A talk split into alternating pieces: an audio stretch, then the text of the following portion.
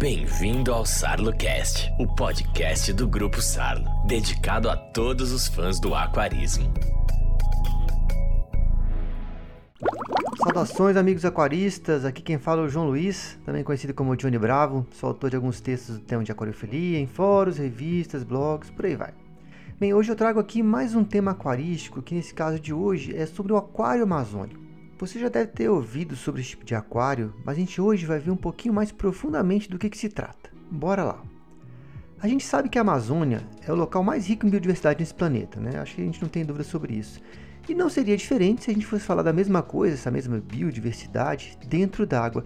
E talvez seja por isso mesmo né, que tantos aquaristas hoje em dia tentam reproduzir o ambiente que é encontrado em rios, em lagos e garapés, e nos minúsculos riachos que tem esse bioma. E a gente vai ver nesse podcast que a diversidade de características encontradas nesse ambiente torna praticamente improvável que um aquário amazônico possa ser chamado um dia, mesmo remotamente, de monótono. É tanta coisa que seria impossível a gente abordar cada especificidade que a gente pode é, tanger né, é, ou mencionar num único só podcast. Então, assim como na maioria dos outros podcasts que a gente faz, né, a ideia hoje é dar um gostinho de quero mais. Vamos lá. Quando a gente vai idealizar um aquário nesses moldes que eu estou falando, né, de criar um, uma coisa parecida com um ambiente, né, ou seja, dar um aspecto de um determinado bioma né, a um aquário, a gente está falando na verdade do que a gente denomina hoje de biótopo, aquário biótopo, que nada mais é do que você estudar sobre um determinado ambiente e tentar reproduzir isso para dentro de um aquário, ou seja, tentar replicar a natureza dentro de um aquário. Eu até posso mencionar aqui é, a questão sobre biótopos, né, aquário biótopo, é, que a gente fez uma introdução num podcast mais antigo, acho que era número 16, salvo engano, foi dar uma rastreada, acho que era esse. E também eu citei sobre ele no, no, podcast número 38. Então, se você quiser um pouquinho mais de informação e ainda não ouviu esses, vai lá dar uma olhadinha, beleza? Uma ouvidinha. Bem, visto isso, a gente para poder organizar né, a nossa discussão de hoje num, em macro temas, eu desenvolveria em quatro aspectos. Ou seja, se eu fosse falar de um biótopo, de um genericamente falando mesmo, eu dividiria, dividiria pelo menos quatro principais partes. E quais seriam elas? Água, layout, peixes e plantas. Então vamos começar do começo. Os tipos de água do ambiente amazônico. Vamos lá. Se você já é assíduo aqui no blog, você vai lembrar rapidinho que nos primeiros podcasts que eu fiz, que falava na, na época sobre apistogramas, é, dentro dele a gente tinha uma parte que para mim é uma das mais importantes, que falava dos três principais tipos de água que a gente tem nesse ambiente amazônico, que seriam água clara, a água negra, também muita gente chama de escura, e a água branca. Então, uma forma muito resumida, até porque eu já toquei ele em outros pontos, em outros podcasts, né?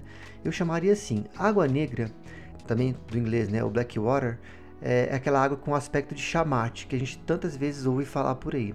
E ela é caracterizada por ter dentro dela né, essa, essa cor que ela ganha devido a ácidos, ácidos úmicos, fúvicos e um dos principais que a gente conhece muito bem, que é oriundo da composição vegetal, que é o tanino. Quando a folha, os troncos estão é, deteriorando, estão começando a entrar em decomposição, eles é que é, atingem a água né, dessa coloração. Outra coisa, esse, essa deterioração de matéria orgânica vegetal faz o pH é, despencar. Então é muito característico dessa água ela ter um pH ácido. É, os cursos de água com essa denominação, eles são normalmente muito pobres em nutrientes, ou seja, metais, minerais dissolvidos na água. Possuem uma, é, uma transparência relativamente boa, né, até porque não tem muita coisa em suspensão, e o fluxo geralmente de, dessa água é lento. Então não basta só a gente dizer que para ser escuro, né, é, é, o que a gente chama de black water, mas sim todas essas características mencionadas, né, do pH, da questão da, do, da pouca quantidade de, de, minerais dissolvidos, né. Exemplos desses rios de águas assim é o Rio Negro, que é o maior do mundo, do mundo em black water, e também uh, o Rio Tefé, Arapiuns, que é o afluente do, do Tapajós, Valpés, né, que é afluente do Rio Negro. Já para a água branca, né, ou do inglês white water, é, a gente é, pode chamar que são é um tipo de água que ela é rica em nutrientes, né, diferentemente da, da, anterior que a gente viu. É, existe grande concentração de matéria dissolvida né, e em suspensão. E é por isso que talvez tenha esse, esse nome, porque ela se torna túrbida, né, ela turva. E, e, em comparação especialmente anterior, a gente tem nessa água um pH mais alto, ou seja, mais próximo do neutro e por vezes até um pouco mais do que neutro, mais alcalino. Exemplos de rios dessa, desse tipo de água é o rio Purus, Juruá, o Japurá e Madeira. São exemplos dos mais significativos. E mesmo ela se chamando branca, a cor que ela tem não necessariamente é branco, mas sim ela vai ser referente aos, aos minerais, ao material que ela está em suspensão. E por fim seriam as águas claras ou clear waters, né? Que são aquelas águas que têm as características mais próximas às negras, com exceção da cor. Né? Ou seja, ela tem uma, uma baixa é, quantidade de, de, elementos dissolvidos na água, porque ela vem de, de regiões que a drenagem não tem muito o que ser carreado, ou seja, zonas de baixa erosão, mas as, as características de pH, etc., são mais é, ligadas à água negra. Então, eu, assim, eu, eu, tentei começar justamente pelo tema que eu julgo mais importante, que é justamente onde o peixe fica inserido, né, que é a água. Mas não necessariamente quando você começar a idealizar um biótopo, você não precisa de começar a pensar na água, né? Até porque muita gente é, começa justamente pela parte visual. E é por isso que eu tomo o segundo grande tópico, que são os layouts que são que podem ser envolvidos na questão de idealização de um aquário biótopo amazônico. Por quê? Porque geralmente as pessoas gostam de pensar assim, qual a, a qual a cara é, que eu gostaria de dar para o meu, meu aquário, né? Qual é o, o, o que, que, eu quero ver no dia a dia. Então, é por isso que eu diria que o layout seria mais qual é essa cara desse aquário amazônico que a gente vai criar. E não tem nenhum problema a gente começar por aqui não, tá? É, ele é só um outro tópico que deve ser sempre é, um dos principais a ser considerados, é, mas não precisa ser o terceiro, o quarto, o primeiro, não, tanto faz, tá? É um dos tópicos a ser considerados, mas independe da ordem. Então, é, diferentemente do que a gente, já adentrando no tópico, o que a gente poderia é, idealizar, achando que tudo, por ser Amazônia, é tudo muito verde, muito monótono, tudo marrom. Não, a gente pode começar a pensar, é, a visualizar aqui alguns é, tipos de biótopo, de, de, layout do aquário, que vão dar uma graça pro, pro, da parte do visual mesmo, se ele vai ser mais ou menos impactante. Eu selecionei três, assim, para não tomar muito tempo também. Um dos principais, um que eu gosto de, até de, de ver, é chamado Galhada. O pessoal que é amante dos, dos peixes, os discos, é muito provavelmente já, conhe já tenha conhecido, ouvido falar, já tenha montado, né? E não tenha muita novidade não. Mas a galhada nada mais é do que um ambiente submerso onde se encontra ali um entrelaçamento de galhos, troncos, raízes. Eles formam uma espécie de rede, um emaranhado, e é por ali mesmo, por entre esses espaços, é, que os peixes nadam, se escondem. Então, alguma uma dica que eu dou pra, quando você vai montar um ambiente desse, se você quer fugir um pouquinho da monotonia do marrom, que né, geralmente os troncos as raízes vão te dar, é, você também pode inserir algumas plantas.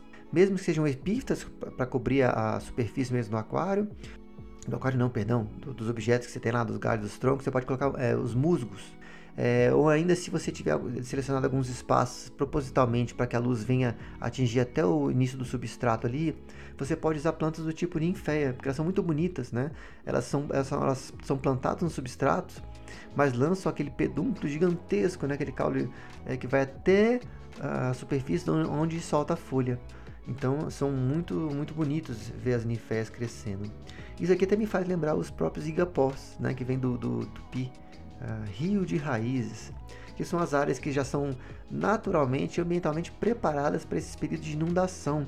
E ali as plantas né, têm os seus troncos e raízes submersos durante algum tempo e não morrem por isso. Então fica a dica, tá? Outro é o, vou botar entre aspas aqui, se você estiver lendo, você vai ver que está entre aspas também, plantado. Por que eu estou colocando entre aspas esse plantado? Porque se você for pegar estrito senso que a gente chama de plantado, a gente praticamente não tem peixe, né? São raros exemplares e muitas vezes os peixes com alguma função de ajudar você a manter o aquário plantado. Né? Nesse caso não, a gente quer, dar um ambiente, uma, uma, característica mais natural. Então os, os, os ambientes amazônicos com plantas vai ter uma incidência maior de peixes. Então o que a gente vê aqui, é, o que a gente aconselha aqui seria apenas assim: você escolhe os peixes, né, escolhe as plantas amazônicas e tal, e você tem que pensar em um e em outro. Ou seja, o que eu quero dizer com isso? Que você não vai deixar as plantas largadas lá crescendo. Você vai também estudar as necessidades que elas precisam.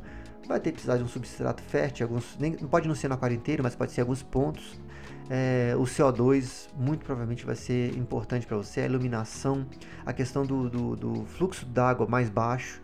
Então são coisas a ser pensadas, mas é um ambiente muito legal de se ver. Até porque tem muita riqueza, tanto em peixes como em plantas, como a gente vai ver em seguida. O outro ambiente que eu trago é sobre o, o, o que eu chamei de riacho, ou alguns podem preferir chamar de, preferir chamar de igarapé. Os famosos igarapés, eles têm uma, normalmente uma pouca profundidade, avançam mata dentro, e é por isso que eu gostei de, de mesclar a ideia do, do nome, né, riacho e igarapé, porque aqui eu estou falando de um curso d'água, né, ou seja, da ideia de uma água corrente, né, que é, ele vai ser marginalmente é, sombreado, porque tem muita vegetação nas margens, então vai ter esse ambiente de sombra de luz. Então a ideia aqui já seria, ao tentar recriar um ambiente desse, já que já não é igual ao plantado, ele vai ter algumas plantas e tal, mas vai ter uma bomba submersa para causar alguma uma movimentação de água, né? ou seja, vai ter já um, um fluxo de água mais forte do que um aquário plantado teria. Por que eu digo isso? Porque quando você é, movimenta mais a água, às vezes dá mais uma moção a ela, é mais difícil você manter o CO2 dentro da água. As trocas gasosas com a atmosfera naturalmente vão excluir o CO2 e, e, e deixar a água mais pobre nesses, nesse, nesse gás. Então você pensa em áreas de luz, áreas de sombra, é, umas plantas de, é, daquelas que podem lançar folha ou que já estejam é, é, sejam daquelas flutuantes livres mesmo. Ou seja, você tem muitas opções aqui, desde que você crie esse ambiente de, de da, da, água se movendo. E é isso que entramos nas partes que mais chamam a atenção dos aquaristas, né, que são os seres vivos, de onde eu começo pelas plantas. Embora grande parte das plantas mais queridas dentro do hobby provenham da África ou mesmo da Ásia, a gente tem uma porção de belas espécies que correm justamente no bioma, do bioma amazônico. Então, por eu não conhecer tanto assim de plantas, né, não querer me tornar aqui de repente, da noite para dia, um especialista, né? Eu vou me deter a citar alguns gêneros que ocorrem dentro da Amazônia, justamente para orientar a sua pesquisa, né? Você que vai criar o bioma amazônico dentro de casa, eu vou tentar direcionar a partir de umas, de umas é, informações mais é, amplas. Então, eu começaria, no caso das plantas, citando o gênero Echinodorus. São dezenas de espécies, né?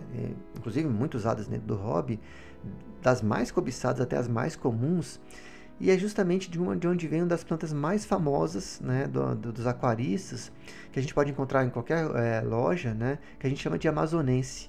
Seria Equinodolus é, bleheri. É pouco exigente contra o tipo de água, mas ela cresce muito, vai até uns 50 centímetros. Então, eu acho que é um, é um, ela seria uma, uma, coisa mais emblemática, justamente para introduzir esse tópico aqui de, de, de plantas aquáticas. Ainda dentre as mais belas e famosas, né, eu poderia citar o gênero da Nymphea. É, elas são, é, que eu já até citei anteriormente, daquelas plantas que elas têm as folhas flutuantes, né? O objetivo dela, depois que ela lança o, o caule submerso dela, é atingir a superfície, né? Quando ela tem tamanho para alcançar a superfície, né? ela vai até o topo e lá ela solta a folha. E mais, as floradas delas são muito lindas. Dentro da família dessas plantas é onde a gente encontra as flores de lótus. Então eh, elas são até meio místicas né, para muita gente. E realmente quando as pessoas é, as colocam, só tem é, resultados bons. Né? A maioria delas é asiática. Mas dentre as citações que eu encontrei, inclusive no, no, no, no livro do meu querido amigo Rony Suzuki, né, o Guia de Plantas Aquáticas, é, eu vi uma, situação, uma citação aqui para América do Sul, que é a Nymphea amazonum. O nome é bem sugestivo, né? Então foi por isso que eu trouxe também uma espécie aqui, porque eu fiquei mais confiante ao ler nessa referência que eu acho uma das melhores ainda hoje no, no, no ramo. É, e, deixei coloquei o nome da, da espécie inteira. É, para ocupar outro extrato do aquário, caso a superfície, no, e também no caso como uma planta flutuante, livre, tem o alface d'água, que muita gente conhece. A espécie a mais comum de alface d'água é a Pistia stratiotes. É, geralmente o aquário que tem essas plantas, ela tem um, um, um fluxo de água mais leve. Dos, é, já dos musgos, né, que eu citei também na questão lá do quando tá falando das galhadas, eu sei que existe um monte, mas como eu também não, não, não, não, os conheço por espécie, eu consultei a mesma fonte que eu citei agora há pouco, né, no livro do Rony, e eu preferi deixar me restringir somente a um dos gêneros que eu consegui confirmar que tem na América do Sul, que é a vesiculária. Então, como eu não vou querer sair muito dessa zona de segurança, eu vou me manter, me restringir a esses nomes, tá? E por fim, como outros gêneros de, até para não me estender tanto aqui de uma zona que eu não estou tão confortável em ficar é, me adentrando ou entrando muito a fundo, muito é, num lugar que um especialista deveria estar falando, é, eu vou citar apenas uns gêneros de plantas que são famosíssimas no hobby, como e, e ocorre na Amazônia, o gênero Eleocaris, Hidrocotile. É, eu, eu, até vi uma dessas plantas uh, dentro desse gênero Hidrocotile, que seria a Hidrocotile ranunculoides, tá? É uma dessas plantas até que tem, é, é, até, vou pegar a grosso modo falando, muito parecido com a ninféia, porque ela é plantada, ela lança aquele caule longo, né, até soltar as, as folhas flutuantes, e ocorre no bioma amazônico. Outros dois gêneros, que seria a Ludvigia e a Sagitária. Então, recomendo, é, quando for lançar uma pesquisa atrás do seu biótopo, o seu... É, o que você escolher aí dentro, é, essas plantas para você investigar o que, que ocorre é, na América do Sul, na Amazônia, beleza? Quanto aos peixes, que são realmente é, o carro-chefe da maioria dos aquaristas, né, que ele, é, se encantam pela forma, pelos hábitos, pelas cores. Eu trouxe aqui uma série de, de espécies, né, ah, das quais eu gostaria de fazer um, um, uma chamada mais geral, que é a questão, como a gente está falando de um aquário amazônico, né, que é um lugar naturalmente quente, úmido e tal, eu não recomendaria para nenhum dos peixes que você está agora aqui a, a, a, a seguir é, águas com temperatura inferior a 25 graus. Recomendo um ótimo termostato mais aquecedor para o seu aquário que essa água seja mantida de 25 para mais, não menos, tá bom? Então vamos ver o que eu trouxe aqui. O primeiro, não poderia ser diferente, o neon. Né? É um dos mais desejados peixes do, do hobby. Né? Ele é um peixe pequenininho, não atinge mais de 2,5 centímetros. É um peixe de cardume, acho que um dos efeitos mais bonitos dele é ver né, aquele vermelho com azul é, neônico, assim, eu posso até dizer isso, né? Que é um, ele é metálico, assim, uma coisa muito bonita de ver, né? E um peixe de água, de água ácida, como a gente vai ver daqui para frente, a maioria deles ocorre em pH ácido. No caso do neon, entre 4 e 6 de pH. Em seguida, trago borboleta, que também é muito conhecido como machadinho, machadinho, machadinho mármore, né? Também peixe de cardume, gosta de nadar próximos à superfície. E já vou ter um detalhe aí, se você tiver esse peixe aí, no geral é bom você ter tampa, né? Mas para ter um peixe desse como borboleta, necessariamente você precisa de tampa, porque o peixinho que gosta de saltar. E ele é um dos peixes que é encontrado inclusive nos igarapés de águas negras. E é muito interessante a gente ter nesse aquário peixes, é, plantas flutuantes ou peixes ou, ou águas, nossa senhora, enrolei mesmo agora, ou plantas que a folha chegue à superfície, porque eles gostam de ficar logo ali abaixo, né? O tamanho também é bem, bem razoável, de, é, em torno de 4 centímetros, e o pH desse peixinho entre 5 e 8, tá vendo? Já chega um pouquinho alcalino. O lápis, que eu adoro, é, é uma, apenas, o, o, que eu citei aqui, que é o Nanóstomos X, é uma das uma dentre as várias que existem, né, de, de peixes lápis ele, ele é muito conhecido porque ele nada de uma forma meio inclinada, né, oblíqua, assim, e sempre em meio à vegetação. Também é muito comum nas águas negras. E ele prefere os estratos, não é colado à superfície, mas é muito próximo à superfície. Também é outro peixe que gosta de nadar em cardume. O tamanho dele é pequeno também, 3,5 centímetros, e o pH entre 5 e 6. Então eu pego um outro peixe muito conhecido no, no hobby, que é o rodóstomo, aquele com nariz vermelho, vocês lembram? Com um, um, cabo, um rabo, uma cauda é, preto e branco, meio quadriculado, então com umas listras, assim, depende da, da se é o rodóstomo ou um similar ao rodóstomo. O, o que frisaria nessa espécie aqui é que eles são bastante pacíficos. Esse aqui, os cardumes, eu acho que deveriam ser até mais volumosos, né? E o aquário, esse aqui é importante a gente observar isso, porque como eles são muito ativos, eles gostam de deslocar, deslocar para lá e para cá, sempre esse cardume, é interessante você ter um aquário comprido eles ficam mais na meia água, um pouquinho mais pro, do meio para baixo. É, a iluminação moderada, né? É, a gente encontra alguns relatos de que é mais desejável do que uma iluminação mais forte. A água negra também. Uh, tamanho já é um pouquinho maior, 5 centímetros. E o pH 5,5 e 7. Esse é o intervalo. E nós vamos para o fundo do aquário. Uma das mais simpáticas e conhecidas coridoras né, é a Julie, também encontrada como nome de leopardo nas lojas por causa da quantidade de pintas que ela tem. É um peixe que fica sempre em contato direto com o fundo, né? tem aquela boquinha virada para baixo e também gosta muito de viver em cardumes. Tamanho de 5 centímetros, pegar entre 6 e 8.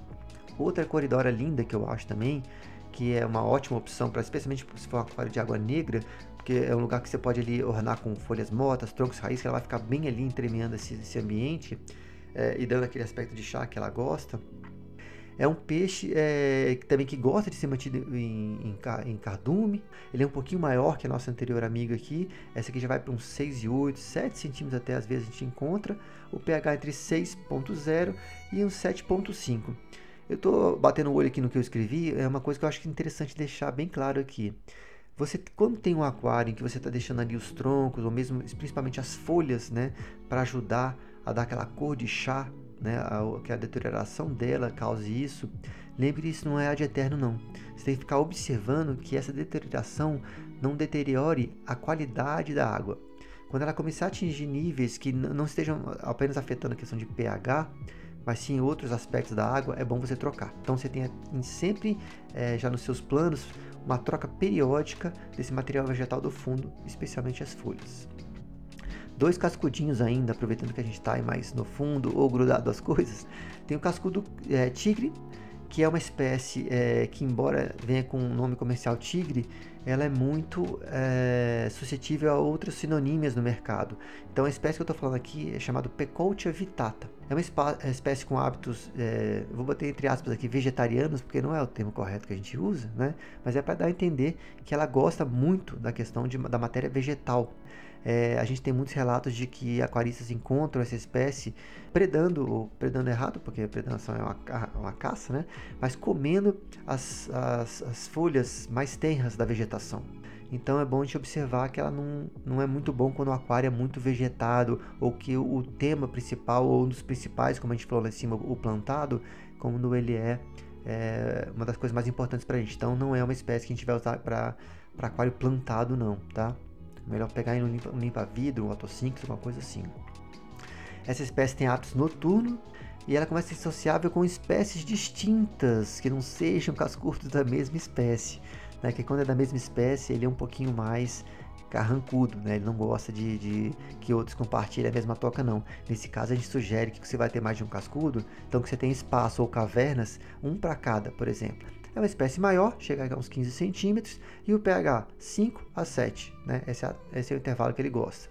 Um outro cascudo maravilhoso, Panac. Nossa, que cascudo lindo. Só que o problema dele mais sério é o tamanho que ele atinge. Ele chega a 40 centímetros. Outras coisas que eu gostaria de detalhar sobre esse peixe maravilhoso é relativo a comportamento e preferência alimentar. Porque ele é um pouquinho até mais é, ranzinza e um pouquinho mais voraz que o tigre que a gente mencionou aqui anteriormente. É, é dito que ele, ele, tem a capacidade de digerir madeira, então não é incomum quando a gente encontra é, os nossos troncos roídos por essa espécie, tá? Gosta de uma água um pouco mais movimentada, então talvez também não seja o ideal para um aquário plantado, como estamos vendo essa, característica aqui, porque como ele gosta da água movimentada, você tem que oxigenar, ou seja, botar mais bomba submersa, ou seja, já é incompatível com boa parte de quando você quer manter um aquário plantado ou com características onde a planta se destaque também. Nem todas as plantas gostariam né, de, desse aquário, dessa é, água mais oxigenada. O pH 6,5, 7,5.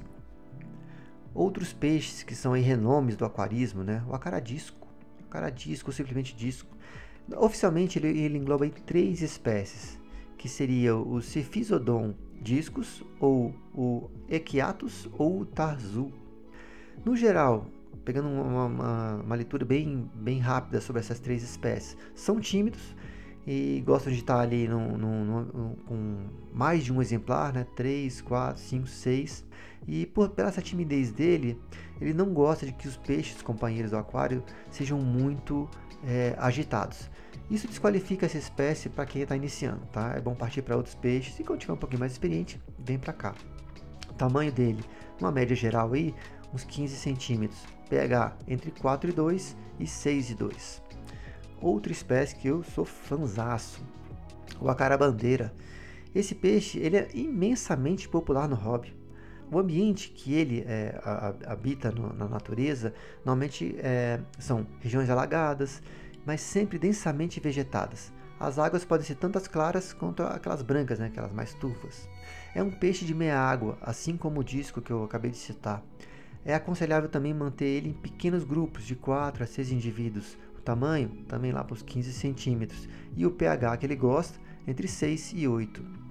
E aí vem outros ciclídeos também, né, como esses dois que eu acabei de citar. São dois epistogramas. O primeiro eu não poderia deixar de citar, porque é um dos mais famosos, né? não só dentre os apistas, mas no, no próprio hobby, né? que é o apistograma cacatoides. E ele tem essa denominação de cacatoides, aí vem uma curiosidade, para quem não conhece, porque vem daquelas mechas, vamos dizer assim, né, que seriam os raios dorsais dele, que saltam assim, quando fica, especialmente quando ele eriça a nadadeira, que eles ficam bem em evidência, é, que dão um aspecto daquela cacatua, né, o pássaro australiano, né, interessante. É um peixe de meia água mais ali para o fundo, o tamanho chega a uns 8 centímetros e o pH entre 6 e 8. E outro apistograma seria o agacise, que é um dos meus preferidos, é, o macho ele é caracterizado por ter aquela cauda em formato de lança, sempre colorida, né? É, os machos são um pouquinho maior que as fêmeas, em torno de 7,5 centímetros. Eles são normalmente ou podem ser achados em águas negras ou claras. Né? O pH é entre 5 e 7. Deu para reparar que entre esses peixes citados aí que eu, que eu tentei fazer uma, uma observação onde eles ocupam ao extrato da água, é, você vê que alguns são lá no, no, na superfície, outros no meio, no fundo. Então, isso aí, quando o aquarista já tem um pouquinho mais experiente, ele consegue utilizar essa variável para colocar mais peixes dentro do aquário. Como eles não vão disputar o mesmo espaço, ou seja, está um lado da superfície, um bem no fundo e no meio, eles podem ficar ali, ou seja, você pode colocar mais peixes ali. Obviamente isso tem a ver obviamente, primeira coisa, né, o comportamento, não são peixes absolutamente agressivos, né? Eu só trouxe espécies aqui que são que têm um, um comportamento bom para aquário. Então, é, passando disso, é, geralmente o aquarista também ele já é, observa como montar o layout. Ele coloca a planta X, cria uma caverna Y aqui, ou seja, ele ajuda a dividir esses níveis, deixar esses níveis bem claros para que os peixes possam ocupar ali com bastante propriedade e isso permite a ele ter mais um volume maior de peixes dentro do aquário. E obviamente, esse mesmo aquarista que já tem essa experiência maior, é, ele vai não deixar é, o aquário estar tá pendente ou com, com uma questão de equipamentos muito pobre. Seja, especialmente quando você está falando de filtros, ele vai tentar aumentar ou compensar esse maior número de peixes com uma maior é, quantidade ou qualidade de equipamentos na água. Então, é, até porque você pensa, mais peixes, mais sujeira. Então, o que não pode acontecer é você prejudicar a qualidade da água. Gente, com esse super corrido é, quantidade de conteúdo que eu trouxe aqui sobre o, o, os aquários biótopos amazônicos, eu espero que eu tenha, tra trazido aqui um tema que possa é, fazer vocês terem gostado ou apreciado um pouquinho mais um, o que seria um aquário biótopo, especialmente um, um amazônico. É, alguma coisa que eu espero que, tenha, que eu tenha dito que possa servir de informação para você, ou mesmo de inspiração, ou mesmo de instigar você a checar se o que eu estou trazendo de informação aqui é melhor, é, é, é informação boa, ou se pode aprofundar. Certamente dá para aprofundar, já vou adiantando, tá? Eu gosto de trazer os tópicos para as pessoas vão lá explorar mais, né? O questionamento ele é muito valoroso dentro do nosso hobby. Não é legal você simplesmente pegar a informação e já aplicar. É bom você questionar, se perguntar e buscar mais informação. Beleza? Já fui muito além do que eu gostaria. Esse, esse podcast realmente está muito longo. Eu espero ver vocês no próximo aí. Até lá. Fui!